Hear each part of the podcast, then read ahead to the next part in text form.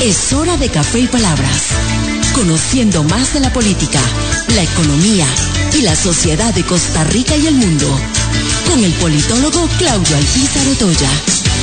Café y palabras. En Radio Actual 107.1 FM.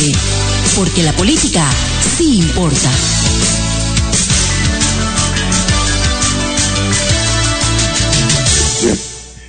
Porque la política sí importa. ¿Qué tal amigos? Les saluda Claudio Pizarro Toya a través de Radio Actual 107.1 FM. Hoy viernes 13 de mayo con el programa de cierre de la semana al que hemos invitado al doctor Roberto Dobles para hablar del sector energético. En estos días ha habido una posición del nuevo gobierno eh, que plantea por medio de su ministro de Energía, el señor Tatenbach, la posibilidad de eh, ingresar o de eh, estudiar la posibilidad de explorar sobre el tema del gas natural. También el día de ayer algunos diputados eh, en la Asamblea Legislativa se referían al tema del hidrógeno eh, y sigue esa discusión alrededor del sector energético de nuestro país. Y nada mejor que el doctor Roberto Dobles, quien de sobra conoce el tema. Con él va a ser la parte importante de nuestro programa, programa que también usted puede escuchar de lunes a viernes eh, a las 11 de la noche, programa que puede ver en estos momentos en el Facebook Live de Radio Actual o en el de Café y Palabras, y programa que también puede accesar en las horas de la tarde en el Spotify y escucharlo cuando a usted le parezca más conveniente. Pero antes de conversar con el doctor Roberto Dobles, así pienso. Así pienso, con Claudio Alpizar, en Radio Actual 107.1 FM. Cuando hablamos del sector energético y ahora que vamos a, hablar con el doctor Roberto Dobles, uno de los grandes eh, temas eh, que siempre se plantean es eh, girar hacia fuentes alternativas amigables con el medio ambiente. Sin embargo, mi pregunta siempre viene por este sentido. ¿Habrá algo que distorsione más el medio ambiente en una sociedad que la pobreza y la miseria. Creo que ese es el primer factor en el medio ambiente que deberíamos estar luchando en todas las sociedades por erradicar. Costa Rica es un país que tiene casi prácticamente un cuarto, un 25% de su población viviendo en pobreza y un 7% aproximadamente que vive en la miseria. Somos un país rico en recursos naturales. En muchas ocasiones nos negamos a explorarlos, ni siquiera a saber qué tenemos, y mucho menos llegar a la posibilidad de explotarlos.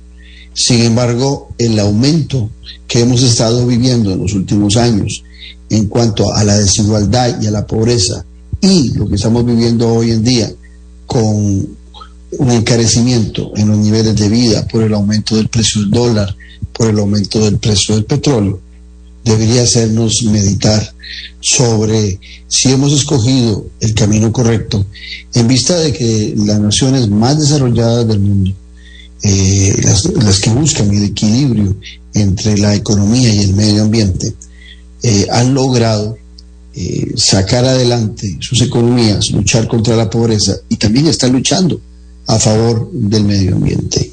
Pero en ocasiones, con todo respeto lo digo, en ocasiones nosotros los costarricenses, país pequeño de 51 mil kilómetros cuadrados, con 5 millones y medio de habitantes, queremos salvar el mundo, cuando ni siquiera salvamos a nuestra gente de la pobreza.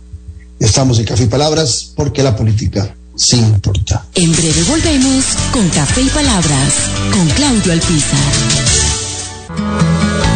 Desde cualquier parte del país y sin examen de admisión, estudia en la UNED.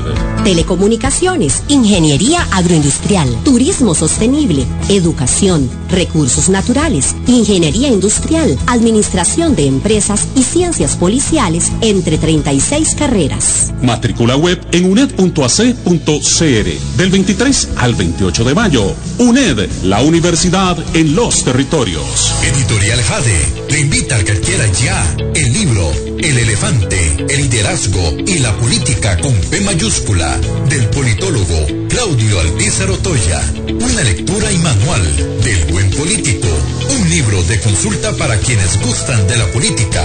Costo del libro 8,600 colones. Adquiéralo en la librería internacional. Ahora también en la librería Universidad de Costa Rica. Disfruta de la aventura en familia con tu nuevo MG RX8, el SUV más grande para 7 pasajeros. En la ciudad, la playa o la montaña, Costa Rica es para disfrutarla con el más grande, con el MG RX8, con tracción 4x4, 6 modos para manejo, un gran espacio interior y la tecnología de vanguardia para disfrutar en familia del confort en cualquier terreno. Descubrí el nuevo MG RX8 desde 698 dólares al mes en nuestras sucursales de La Uruca, Curridabat, Multiplaza Escazú o en www.mg.cr. Aplican restricciones. Chestino Gourmet son la combinación ideal para disfrutar de un excelente menú y poder llevarse a casa esos exquisitos ingredientes de la buena mesa italiana. Te brindamos los sabores de Italia, acompañando excelentes vinos de la campiña europea. Y en el Cestino Gourmet tenés un mercado bien surtido, con finos ingredientes que utilizamos acá para que lleves a casa nuestra sazón y elabores tus platillos a nuestro estilo. El Cestino Gourmet ponen a Italia en su mesa y en su casa. Le recordamos también visitarnos en el Centro Comercial El Boulevard, local número 18, Huachipelín de Escazú, 2572-1182. Cosas que pasan en pocas horas. En pocas horas, unifique sus deudas y obtenga mayor liquidez. Amplíe o remodele su casa. Viaje donde quiera. Cope Alianza sí le resuelve. Obtenga su crédito en pocas horas. Complete sus datos en el formulario de nuestras redes sociales o visite nuestra página web 2785-3000. Nuestra atención es inmediata. Le asesoramos como a un amigo. Editorial Jade le invita a que adquiera ya el libro El elefante, el liderazgo y la política con P mayúscula del politólogo Claudio Alpizar Otoya. Una lectura y manual del buen político. Un libro de consulta para quienes gustan de la política. Costo del libro 8,600 colones. Adquiéralo en la librería internacional. Ahora también en la librería Universidad de Costa Rica. Estamos de vuelta en Café y Palabras con el politólogo Claudio Alpizar. ¿Por qué la política se importa? Voy acompañado del doctor Roberto Dobles, uno de los investigadores y de los profesionales que más conoce eh, del sector energético en nuestro país y que además de eso tiene el equilibrio necesario para desarrollar el tema. Eh, doctor Dobles, un placer tenerlo aquí en Café y Palabras. Bueno, muy buenos días a usted y a todos los radioescuchas. Don Roberto, eh, usted ha insistido eh, en una visión populista, yo lo planteé ahora en mi comentario inicial de otra forma, pero hacía referencia a la importancia que tiene eh, los recursos naturales para luchar contra la pobreza.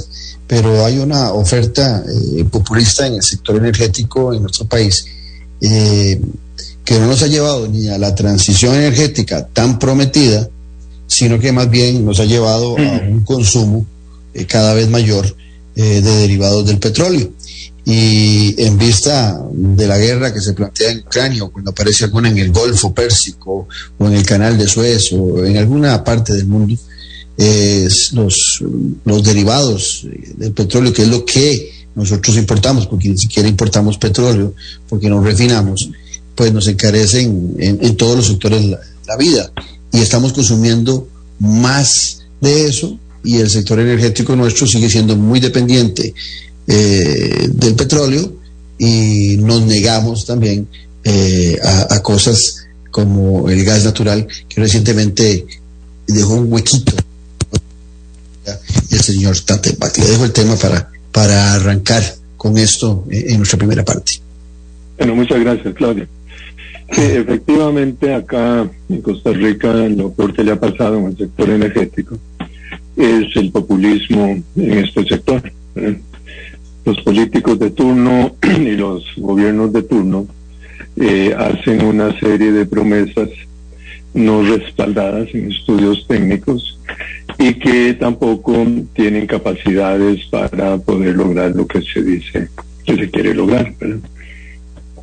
El problema también es que todo se basa en opiniones. Me gusta más esta fuente de energía, me gusta más tal otra. Y este tema no es de gustos, es un tema muy técnico, muy, muy complejo. Y como decía Deming, como todo personaje famoso, tiene frases famosas. Y él decía en una de estas frases famosas, en Dios confiamos, todos los demás deben de traer datos. O sea, información confiable y verificable, ya sea del pasado eh, y, estudios serios y prospectivos hacia, hacia futuro, basados igualmente en estudios económicos, sociales, financieros, técnicos, ambientales y otros, para poder tomar las decisiones que correspondan. Y así se hace en la mayor parte de los países del mundo, y se hace definitivamente en los países exitosos y desarrollados. En tema de Costa Rica no es así, los políticos meten mucho la mano en este tema, como en otros temas, con una visión populista y obviamente no se lo, no solamente no se logra lo que se promete, sino que luego eh, más bien eh, lo que ocurre es que hay una, yo llamo transición a la inversa. En lugar de avanzar, retrocedemos. Y lo peor de esto es que nadie dice nada. Nadie, y cuando digo nadie es el público en general, son los, las organizaciones eh, diferentes sectores, que son los que consumen energía. Y como todo el mundo sabe, pues la energía es la sangre de un sistema económico y social. La necesitamos para todo.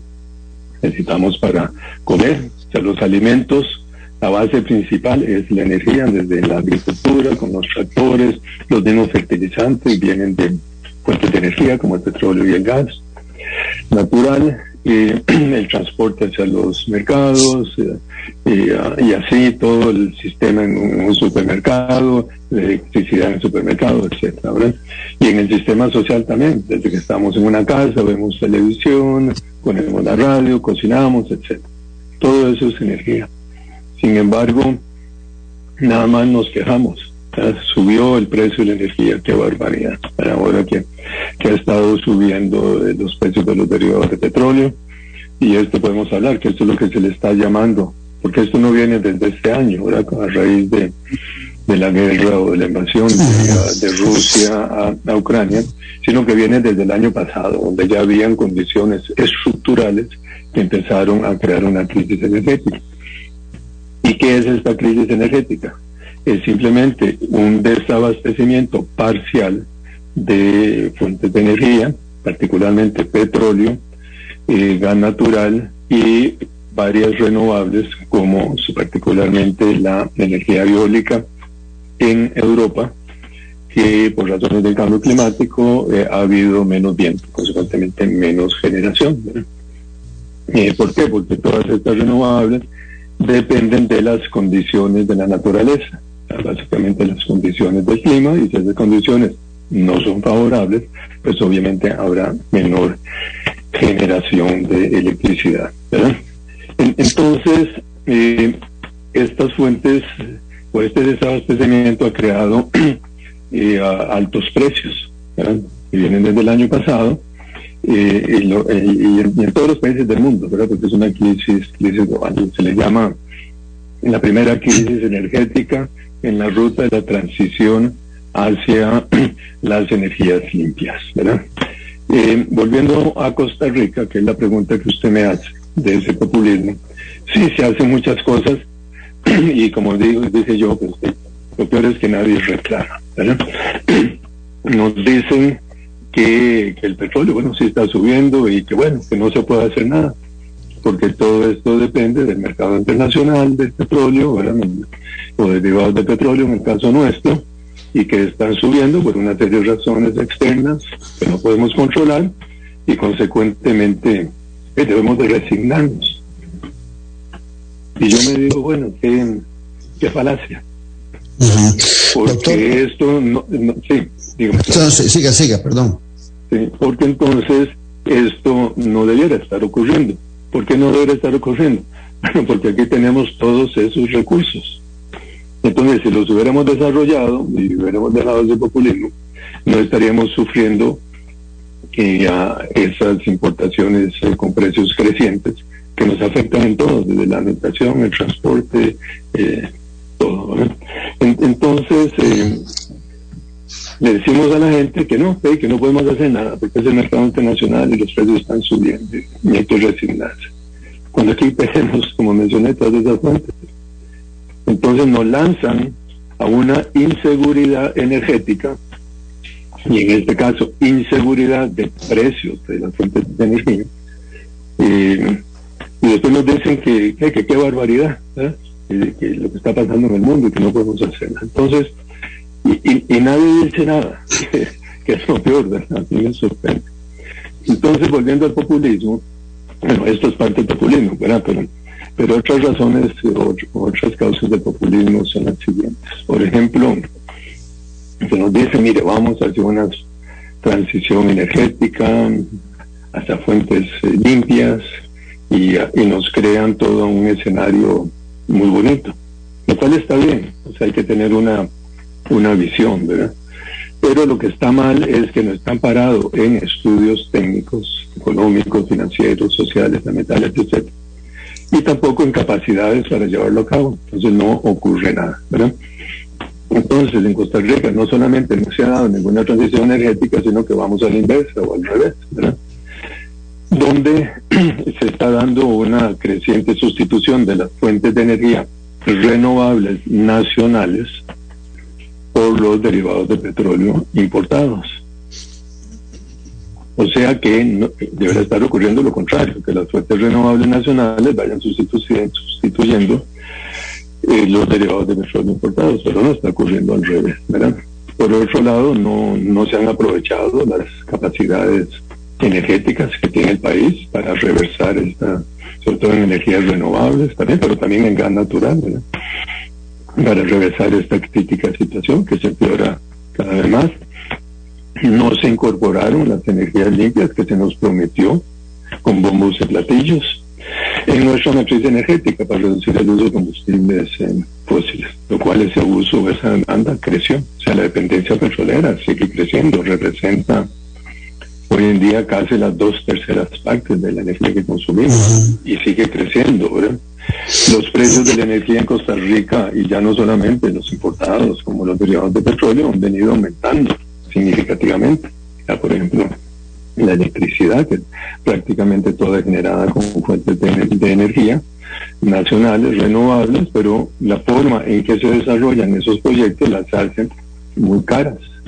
Entonces, obviamente, los derivados de petróleo empiezan a sustituir las energías más caras, a pesar de que los derivados de petróleo están creciendo en, en precio, pues eh, la energía nacional sigue siendo cara. Entonces, la, la competitividad energética y consecuentemente la económica pues se, continúa deteriorándose, el cual eh, deteriora el crecimiento económico y social. Y todo eh, oyéndole, escuchándole, eh, se me veía la, se me venía a la mente el mundo para Kafka, ¿verdad? Para Frank Kafka, que es un famoso escritor, en donde cuando uno habla del mundo de, Kafka, lo que está diciendo es que normalmente tenemos una dulce cara hacia el exterior, decía él, y, eh, hay un lado oscuro en un mundo interior. Eh, eh, eso es básicamente lo que estamos viendo, lo que se está planteando. Nosotros ante el mundo tenemos una dulce cara de protección del medio ambiente, pero a lo interior de nuestro país tenemos un mundo muy oscuro, un mundo donde se nos está diciendo que cada vez dependemos más de fuentes no renovables, eh, como es el caso mm, del petróleo, eh, queremos destetarnos del petróleo sin ver puentes, como por ejemplo el gas natural, que así lo han definido eh, países desarrollados en el mundo como, esa, como ese puente entre dejar las energías no renovables con energías limpias y nosotros nos negamos también a ese puente porque queremos brincar eh, todos los espacios que en países desarrollados saben que es un proceso, nosotros no lo queremos brincar, queremos pasar eh, de una flotilla de automóviles de gasolina y de diésel al día siguiente soñamos con que todos los carros sean eléctricos, lo cual no ha logrado eh, ningún país del mundo en la actualidad, pero nosotros tenemos esa perspectiva. Por eso en mi comentario yo decía que me daba la impresión de que nosotros nos olvidamos de nuestro mundo interior, queremos salvar el mundo y aquí estamos en ese, en ese costo energético tan alto eh, para todos los espacios, para, para, para el uso doméstico, para el uso industrial, para el uso comercial, eh, que afecta también la posibilidad de mayores inversiones en la economía, de mayores contrataciones y generación de empleo. Y en ese mundo oscuro interior que tenemos, eh, aquí también se me viene aquella frase de, de, Kafka que decía que, que en la lucha que uno tiene contra el resto del mundo, él aconsejaba que nos pusiéramos del lado del resto del mundo. Entonces aquí se la dejo a usted. E, el resto del mundo, en los países desarrollados, tiene una visión clara, sí, claro, sobre cuidar el medio ambiente, pero es un proceso. En cambio, nosotros me da la impresión, y usted me corrige, que no solamente eh, con, un grado de inocencia eh, extraordinario, con otro grado extraordinario de descuido, no estamos haciendo ni uno ni lo otro y nos estamos deteriorando energéticamente cada vez más, con mayor dependencia de los combustibles derivados de petróleo, que tienen una volatilidad muy grande en los mercados internacionales. Entonces aquí nos estamos creando una, no sé, una realidad alternativa que no es la verdadera realidad, pero se repite y se repite y se repite tanto que la gente termina creyendo. Pero cuando viene un gobierno que que bueno, termina y, nadie le reclama, ¿verdad? Mire, usted prometió esto y bien, estamos peor, ¿verdad? Porque nos engañó, porque eso es, ¿verdad? Eh, entonces yo le yo culpo a, no solamente a los gobiernos, sino a la pasividad que existe de los grupos organizados con respecto a este a este tema. inclusive, bueno, el sector residencial que por su naturaleza misma debiera estar cada vez más electrificado y electrificado con fuentes renovables nacionales de energía. Pero ¿qué ha venido pasando? Y esto eh, está en todos los sectores. No hay sector en el que los derivados de petróleo importados no estén sustituyendo las energías renovables nacionales. Y en el caso este del sector residencial, con mucho más razón, ¿verdad? Debiera de ser cada vez más electrificado, pero no. El gas licuado de petróleo, a pesar de que se percibe que podría haber um, riesgos De, incendio, cosas de este tipo, por un mal manejo de los cilindros de gas licuado de petróleo, eh, la gente se está pasando a gas licuado de petróleo. Y que, es un derivado, que es un derivado del petróleo, como lo dice su nombre. Sí, por eso se llama así, gas licuado de petróleo. O sea, es un gas que, está en un cilindro en estado líquido, ¿verdad? Que también lo importamos. Que también lo importamos. Y, perdón que le, y perdón que, que, afirme esto que he dicho, porque muchos o algunos de los que están oyendo este programa en ocasiones tienden a pensar que Recope eh, puede poner eh, precios muy bajos a la gasolina, al gas licuado, al diésel, como si nosotros produjéramos esos productos. Y, doctor Dobles, perdón, usted, sabe muy bien que lo, normal es que lo que se importa sea más caro que lo que se produce, a menos en casos particulares que haya, haya subsidios. Y en el caso de, de los derivados del petróleo, pues nos pasa, es, es mucho más caro importarlo que producir con otras energías. claro, eh, a esto yo le llamo, es como si Costa Rica dijera, bueno, mire, vamos a importar bananos, ¿verdad? Exacto. Costa Rica tiene un potencial, eh, bueno, no solamente tiene una producción grande. De bananos, somos grandes exportadores, a pesar de ser un país chiquito. Y, ¿Y por qué nos vamos a poner a importar bananos? Es decir, vamos, no vamos a producir bananos nacionales vamos a importarlos. Y así podemos decir todos los otros productos ¿verdad? que nosotros exportamos. Y bueno, esto es parecido. ¿verdad? Aquí hay un gran potencial de, todas estas fuentes de energía. ¿verdad? Y por otro lado, el gas natural, que ha, habido pues, mucha discusión sobre este tema, es la fuente de energía que uh, se estima, de acuerdo con todos los, um, los expertos internacionales, que hacia el 2040 va a desplazar al petróleo de su primer lugar. O sea, el rey petróleo, pongámoslo así, que ha mantenido por 70 años eh, el primer lugar como fuente de energía en el mundo, pues va a ser desplazado. Y obviamente el petróleo no es que se está totalmente, va a pasar a segundo lugar, ¿verdad? Entonces la pregunta es, ¿podemos nosotros en Costa Rica privarnos del gas natural cuando el mundo, en el mundo, el país va, el, el mundo va a consumir cada vez más gas natural como una fuente primaria de energía de transición. Porque cuando uno dice de esto, ah, es que el gas natural, pero ustedes solo, no, aquí se habla de una matriz energética. O sea, no es que si alguien dice vamos a desarrollar gas natural, no quiere decir que no vamos a desarrollar las fuentes renovables de energía, ¿no? Las vamos a desarrollar. Y ojalá más, que es lo que hacen países como Noruega, Israel, y yo menciono estos países porque son muy exitosos, pero por supuesto hay otros, y puedo mencionar todos los países desarrollados grandes, pero alguien puede decir, no, mire, es que esos países son grandes, son poderosos, nosotros somos chiquitos. Entonces yo siento mucho, particularmente el caso de Noruega, que tiene como unos 5 eh, millones de habitantes, muy parecido. Es similar a la población nuestra. Exacto, ¿verdad? Entonces, y es el país que más ha avanzado en la descarbonización de su economía, en la lucha contra el cambio climático, inclusive financia internacionalmente a países en vías de desarrollo en ese apoyo. Eh, es el país que, uh, que más vehículos eléctricos tiene, en términos porcentuales o per cápita, o más de la mitad de los vehículos eh, que circulan en Noruega hoy en día eh, son eléctricos. Entonces, eh, ¿cómo lo hacen? Es muy simple. Financian todo eso con su producción de petróleo y gas, donde ellos exportan aproximadamente el 95% de su petróleo y el 95% de su gas natural. Entonces, todo eso, ¿quién lo paga? Bueno, de lo está pagando los extranjeros. eh, el tema de las emisiones de gases de efecto invernadero, obviamente hay que reducirlas. Ahí tenemos una crisis climática que se agrava día a día, pero no es por países como Costa Rica.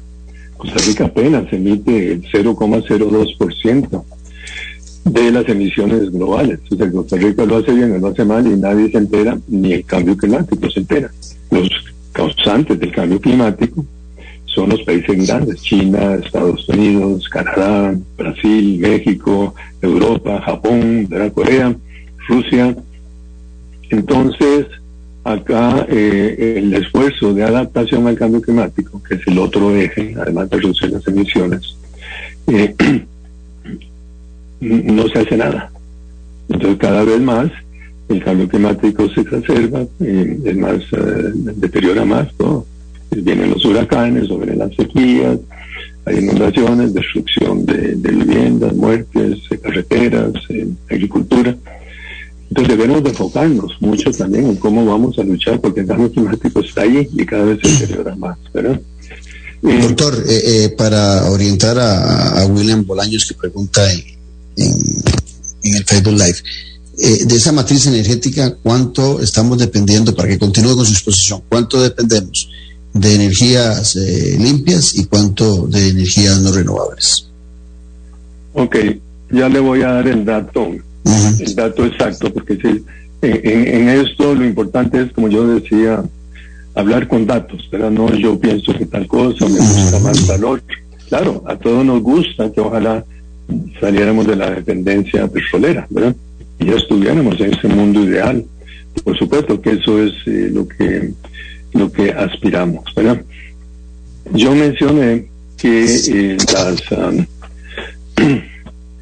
las fuentes eh, eh, importadas, básicamente derivados de petróleo, representaban casi las dos terceras partes. Y los datos, que mire William, son los siguientes. Cuando digo los datos, no son míos, vienen del Ministerio de Ambiente y Energía a través de la de la Dirección Sectorial de, Energía, llamada ahora CEPS, Secretaría de Planificación Energética.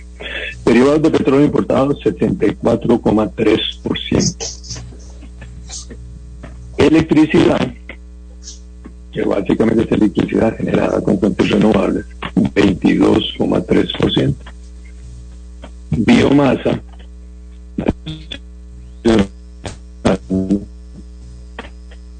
eso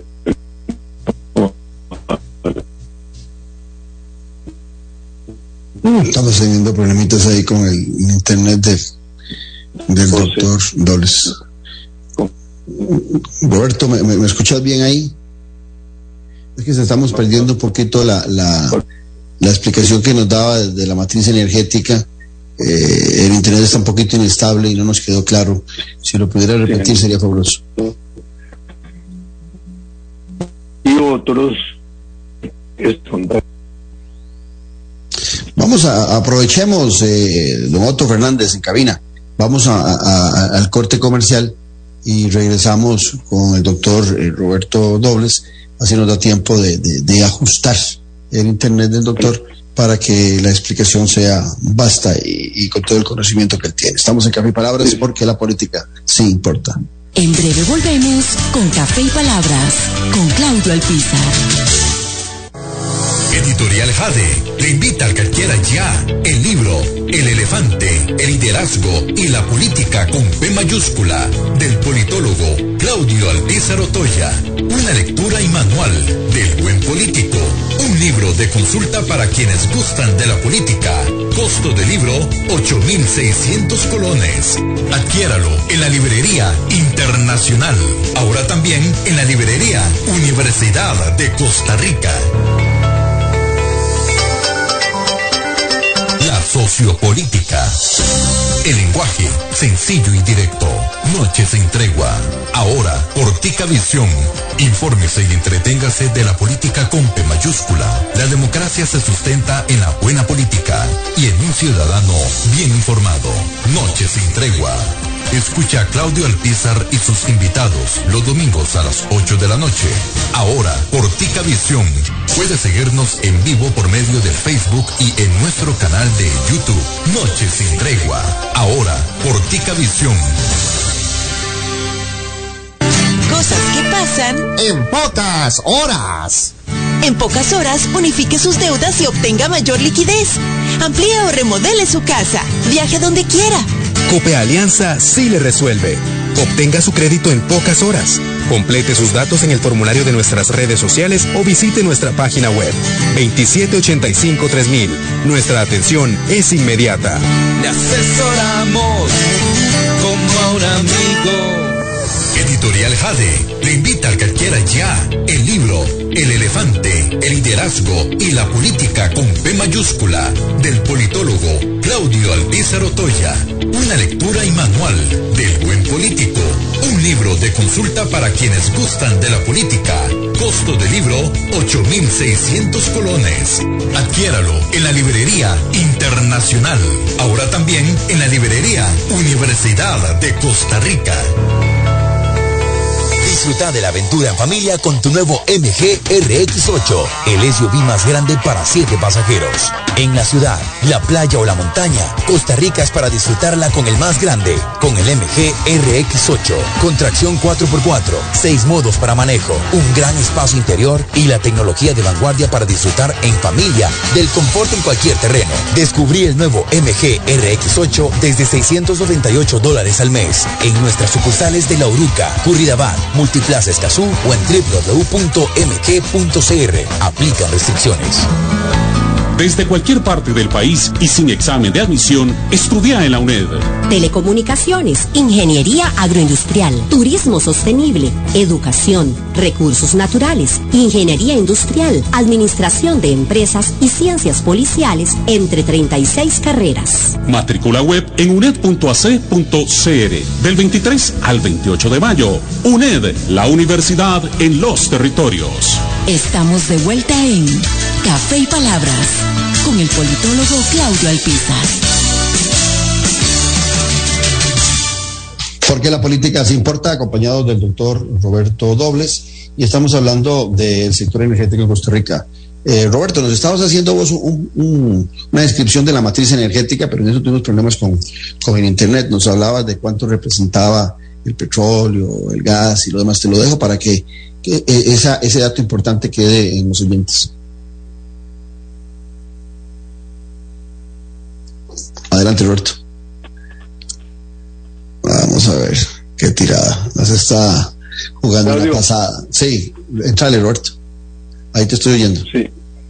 Sí, eh, si, la conexión, yo tengo otra conexión de internet, eh, si esta se me empieza a, tener problemas, como lo que está ocurriendo con el Hacemos el cambio. hacemos el cambio. Sigamos Ahí te estoy oyendo bien. Me estoy oyendo bien, ok. Bueno, entonces, para ir a los datos que me pedía el señor, eh, 64,3% son derivados de petróleo, eh, eh, actualmente, ¿verdad? 12,4 la biomasa, 22,3 electricidad, el 99% generada con fuentes eh, renovables de energía y hay 1,2 eh, por ciento es otras fuentes, ¿verdad? pero esa es una, una fotografía del momento en que vivimos. y aquí lo importante es cuáles son las, las tendencias, ¿verdad? Y las tendencias desgraciadamente no son favorables debido a ese populismo que nos promete algo muy bonito que ojalá se lograra, pero desgraciadamente no se está logrando porque no hay planes eh, reales ni capacidades. Por ejemplo, del 2015 al 2019, el consumo de electricidad generada con energías renovables bajó un 0,4%. Si uno le suma a la biomasa, que es la gran perdedora en Costa Rica, la, fuente de energía perdedora, desgraciadamente, eh, el consumo de energías renovables en Costa Rica del 2015 al 2019 bajó un 4%. Eh, y el consumo de derivados de petróleo subió un 3% en la matriz energética, en su participación en la matriz energética. ¿Qué significa esto? Que nos estamos petrolizando cada vez más, cuando el discurso oficial es que está ocurriendo lo contrario. Y las fuentes oficiales del mismo gobierno nos dicen que, eh, está ocurriendo lo contrario, pero el discurso populista, y cuando digo el gobierno no es este, son los gobiernos anteriores, ¿verdad? porque estos son datos del pasado, pero son las tendencias estructurales.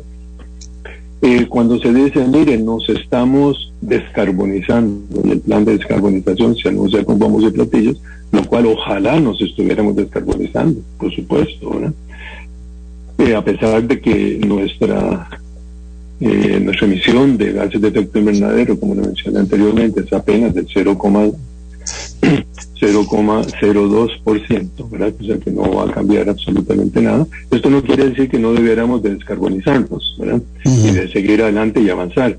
Eh, pero más bien nos estamos carbonizando porque estamos consumiendo cada vez más derivados de petróleo, derivados importados. Pero además de eso, estos derivados de petróleo eh, generan en, en, el país donde el petróleo se produjo, que es Estados Unidos en particular. ¿Por qué? Porque el 90% de lo que importamos de, derivados de petróleo viene de Estados Unidos. Estamos pagando todos los impuestos de producción de petróleo en Estados Unidos. ¿verdad? Cuando esos impuestos los deberíamos de estar pagando en Costa Rica, pero son impuestos de recursos frescos porque no van a, a, aumentar los, los precios en el país, ¿verdad? Porque entonces esa riqueza nacional no la estamos usando. Y estamos usando en este caso la riqueza de los Estados Unidos de América, que es un país rico, además, y nosotros, país pobre, queremos hacer más ricos a un país rico y nosotros seguirnos empobreciendo. Eh, y uno dice, bueno, ¿dónde está esa lógica? ¿Dónde está la lógica de los populistas? Que nos prometen lo contrario, pues saben muy bien que nada va a cambiar.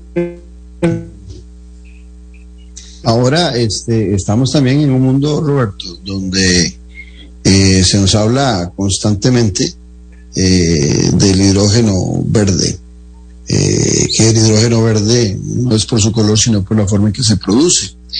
Y este eh, entiendo, y ahí es donde quiero irte, que tanto la producción de hidrógeno es tan cara o más cara que el gas natural. Y, te hago la referencia. Lo, lo demuestran, ¿verdad?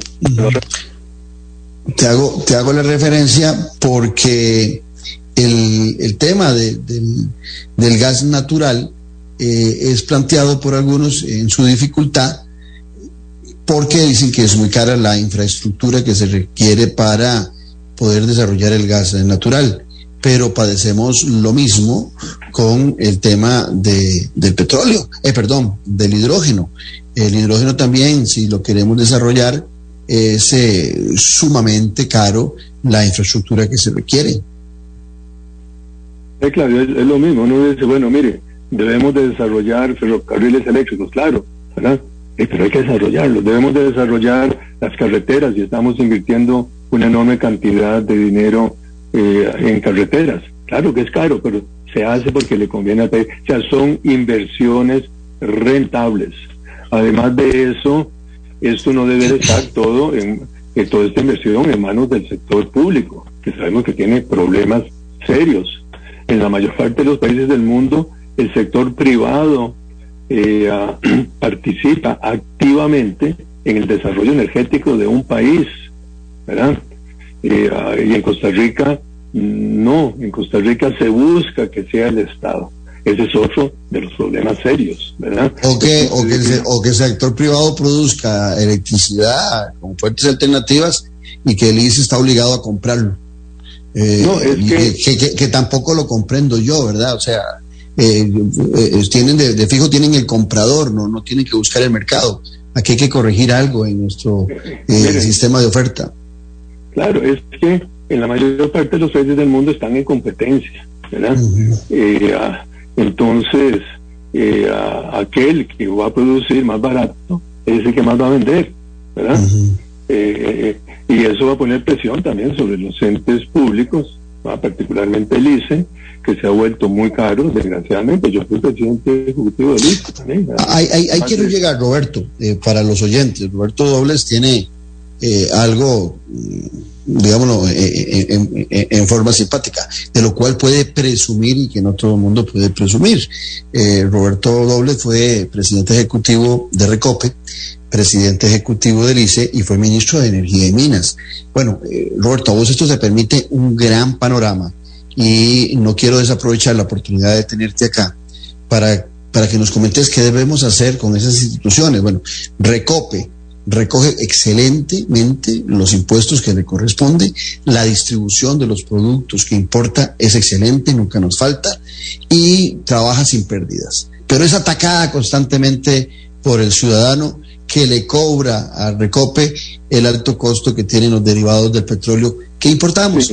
Pero, pero, pero, digamos que trabaja bien. El ICE, al contrario, eh, trabaja con pérdidas, encarece eh, eh, la producción eh, la venta de, la energía cuando, a diferencia del petróleo, es de producción nacional, no es importada la, electricidad que gozamos y, hay grandes dudas sobre eh, el desarrollo del ICE y el papel del Ministerio de Energía. Te dejo ese trípode para que nos hables de cuál es la visión que deberían tener instituciones hoy y cómo pueden coordinar en el sector energético las tres. Roberto otra vez continuamos con el problemita del, del Internet, cuando más interesante se pone la conversación que tenemos con el doctor eh, Roberto Dobles, eh, con un conocimiento extraordinario sobre estos temas, pues eh, el Internet nos, nos boicotea para que esta información y el, y el conocimiento Roberto llegue a todos ustedes. Roberto. En, esta zona está terrible la, la, la conexión a internet. Bueno, pero aquí vamos, ya me cambié a otra red que, tengo, tengo dos, y, eso es ilógico. Tengo dos conexiones a internet, pues si una falla. Eh, o sea, cuando, cuando uno debe haber fallas. Ahora estoy en esta otra, ya me pasé, y, ahí espero que, que, no falle, falle. Pero, pero es ilógico que no Sí, las, las tres instituciones. Las tres instituciones eh, han sido muy importantes para el desarrollo del país. ¿verdad? Pero los tiempos le han pasado. ¿Por qué? Porque las necesidades, las tecnologías nuevas eh, y otros factores han cambiado y las instituciones se han quedado como si estuviéramos en el pasado glorioso, ¿verdad? Eh, como le dije, yo fui presidente ejecutivo del ICE, tengo no solamente, creo en el ICE, ¿verdad? Y, la, es una institución muy querida para mí, pero necesita cambios. Y, y los cambios son urgentes. El ICE tiene una deuda de más de 5 mil millones de dólares, ¿verdad? Y es como si nos cobraran la electricidad en dólares. ¿Por qué? Porque eh, una buena parte de sus eh, costos, o de sus gastos, o en su presupuesto, pues está en la amortización y en los intereses de la deuda externa, que es en dólares. Y eso se ve afectado, obviamente, por las tasas internacionales que aplican, pero también eh, por el tipo de cambio. O sea, está indexado. Igual que los derivados de petróleo que importa el Recope. ¿verdad? Eh, acá eh, igualmente cuando hablamos de transición energética y uno ve mucho gente conversando sobre esto y proponiendo y en de todo es démosle al recope o démosle al ICE tal cosa de lo nuevo que viene.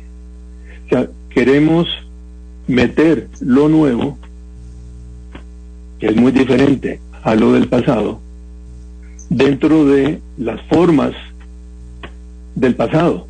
Es como si dijeron, mire, vamos hacia el vehículo eléctrico, la batería, ¿verdad? Y de, las vehículos eléctricos baterías, y, pero ahí no, utilicemos una carreta, le ponemos un motor eléctrico a la carreta, ¿verdad? Y quitamos los bueyes, ¿verdad? Y en fin, no, no, eh, todo hay que cambiarlo, ¿verdad? Eh, entonces acá queremos seguir manteniendo la estructura del sector energético, meterle lo nuevo a lo viejo. O sea, nadie se ha puesto a pensar cómo reestructuramos todo el sector energético. Eh, y obviamente eh, el país se va a beneficiar y las mismas instituciones se van a beneficiar. En el caso del Ministerio de Ambiente y Energía, que yo le llamo, que es el, el, Ministerio de Ambiente, y de hecho todo el mundo y los mismos periodistas hablan del Ministerio de Ambiente no dicen del Ministerio de Energía. O sea, energía está invisibilizado. Y está invisibilizado porque no existe prácticamente desde el punto de vista de desarrollo energético el ministerio. La ley dice que el Ministerio de Ambiente y Energía es el rector del sector energía. Eso es en el papel, en las leyes, en la caseta donde salió publicado. Pero en la realidad eso no existe, no se da. Entonces el sector energético está descabezado. Y la pregunta que uno se hace es, bueno, miren, ¿cuántos ministerios de ambiente y energía existen en el mundo? Y prácticamente uno no logra identificar, habrán un par de países nada más. Pero los países exitosos en el mundo tienen esos dos ministerios separados. por supuesto, es la lógica. Porque, porque el sector energía es un sector productivo, al igual que lo es el sector turismo, al igual que lo es el sector industrial, el sector agrícola, el sector comercio, y ahí puedo seguir, ¿verdad? Entonces uno no va a ser un, no sé, un ministerio de ambiente e industria, o un ministerio de ambiente y agricultura. Es como un perro bravo y un gato bravo en un saco. Exacto. Pero, pero es que del otro lado no existe una parte, porque no existe. En la realidad no existe. De, en la realidad estratégica del país, ¿verdad? Existe, sí, el punto de vista de tramitología, de, hay departamentos, ahí, pero, pero si uno ve el presupuesto de ese ministerio, eh, de la mayor parte es para ambiente, lo cual está muy bien, o sea, yo no, en eso no critico, porque eh, el tema ambiental, que es un tema transversal, el tema ambiental aplica a energía, aplica a agricultura Ahora, tiene, rectoría ese ministerio sobre el tema energético y debería ejercerla sobre el RECOPE, el INSE y a cualquier otra instancia que esté en ese sector. Pero da la impresión también de que de alguna manera eh, sus directrices, sus decretos o sus disposiciones eh, no salen con la frecuencia que se quisiera y cuando salen eh, a lo mejor no son respetadas por las instituciones autónomas que tienen un ligamen político con el Poder Ejecutivo. o, no, salen de todo, ¿verdad? o, no salen del todo. Eh, entonces, eh, la única manera de empezar a arreglar este problema es volver a lo que la inteligencia global está haciendo.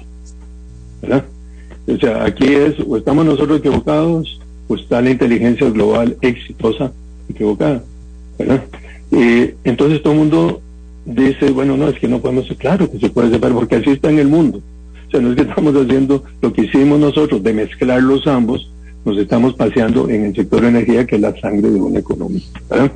Eh, eso no quiere decir que al separarlos el tema ambiental no, no deja de existir. Pues no, por supuesto que el se va a fortalecer porque es transversal, igual que aplica el tema ambiental en el sector agrícola, o en el sector turismo, o en el sector industrial y en todos los otros sectores. Entonces ahí se le daría la, la yo, yo diría el impacto fuerte del sector productivo o la categoría del sector productivo al sector energético, que es como es en todo el mundo, ¿verdad? Eh, y eso hay que aceptarlo. Pero entonces uno tiene eh, en la Asamblea Legislativa eh, desgraciadamente no se analizan muchos temas como este, como la rigurosidad basada en datos, basada en estudios, sino rigurosidad que en el mundo entero está dándose y que aquí se hace con juicios de valor y en muchos casos sin criterio técnico, económico, social, etcétera. Sí, eh, eh, ahora el, el, gran tema es este, cuánto eh, nos va a rendir o nos va a alcanzar esta, esta matriz energética que, que nos está explotando en, la cara con, los altos eh, precios que estamos viviendo del petróleo. A sabiendas también, Roberto, de que destetarse del petróleo y sus derivados no es de la noche a la mañana. Exacto, miren, acá eh, lo que está ocurriendo, y ya nos ha ocurrido en el pasado, debiera de alertarnos una vez más que tenemos que hacer un cambio, un cambio estructural, pero no se está proponiendo. Y lo que a veces alguien propone y que no necesariamente es la mejor solución, son cosas así esporádicas, uno aquí, uno allá, hay que cambiar todo. Alguien dice, mire, pero es que en Costa Rica es muy difícil cambiar todo. Bueno, sí, hagamos un diseño y vamos por etapas para ir avanzando, pero con una visión global, no ocurrencias de un lado y ocurrencias de otro lado, ¿verdad? que nos llevan a qué? A lo que yo mencioné, que cada vez nos estamos petrolizando más, los derivados de petróleo están sustituyendo las fuentes renovables nacionales de energía y estamos emitiendo cada vez más gases de efecto invernadero. ¿Y qué nos, dice, nos han dicho los gobiernos pasados? Ah, miren, nos estamos descarbonizando. No, la, la realidad dice que nos estamos carbonizando que mire que estamos avanzando en energías renovables. No, la realidad muestra que más bien está ocurriendo lo contrario. Las energías renovables están cediendo su lugar a los derivados de petróleo eh, importados. Y así puedo seguir mencionando muchos ejemplos basados en datos, datos oficiales del RECOPE, del ICE y del Ministerio de Ambiente y Energía, ¿verdad? Entonces, y, eh, bueno, ojalá que, venga que venga un cambio y, todas estas cosas empiecen a darse, porque si no el país va a ir hacia un colapso.